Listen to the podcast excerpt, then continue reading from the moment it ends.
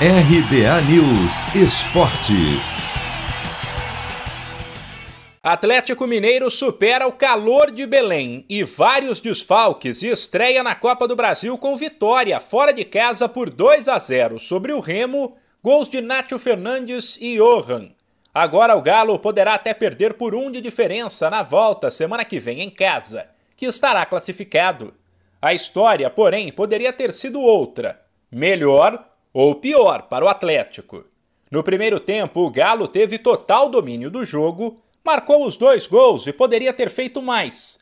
Só que na segunda etapa, o rendimento da equipe despencou e o goleiro Everson impediu a reação do Remo.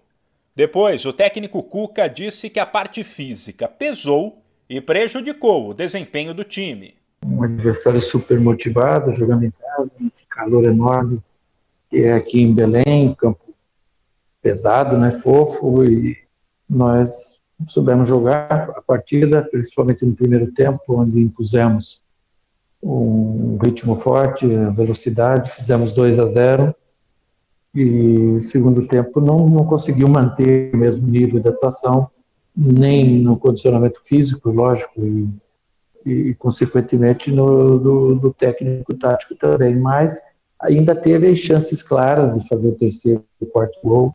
Já no América, o sinal de alerta está aceso.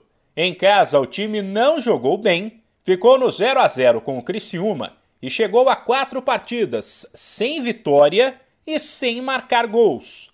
O Coelho mostrou dificuldades para entrar na defesa adversária e ainda perdeu um pênalti de novo com o Rodolfo, que chutou para fora logo no começo. Algo que para o técnico Lisca, que assumiu a culpa pela fase complicada do time, pesou. Começamos bem a partida, tivemos um pênalti com 40 segundos, né? Erramos o pênalti, isso pesou um pouco para a equipe, né? Voltou o filme um pouco também da final do Campeonato Mineiro, né? onde nós erramos o pênalti a equipe ficou um pouco presa, mas hoje realmente não foi um dia bom para mim, para o clube, para os jogadores também. Né? A gente não conseguiu vencer e quando você fica muito tempo sem fazer gol, os jogadores não rendem bem, o treinador tem a responsabilidade e a obrigação de assumir, né? Na volta, semana que vem, quem vencer avança para as oitavas e novo empate leva a decisão para os pênaltis. Nesta quinta-feira, o Cruzeiro também joga pela terceira fase da Copa do Brasil. A Raposa faz o duelo de ida contra o Juazeirense, em casa, às quatro e meia da tarde, no horário de Brasília. De São Paulo, Humberto Ferretti.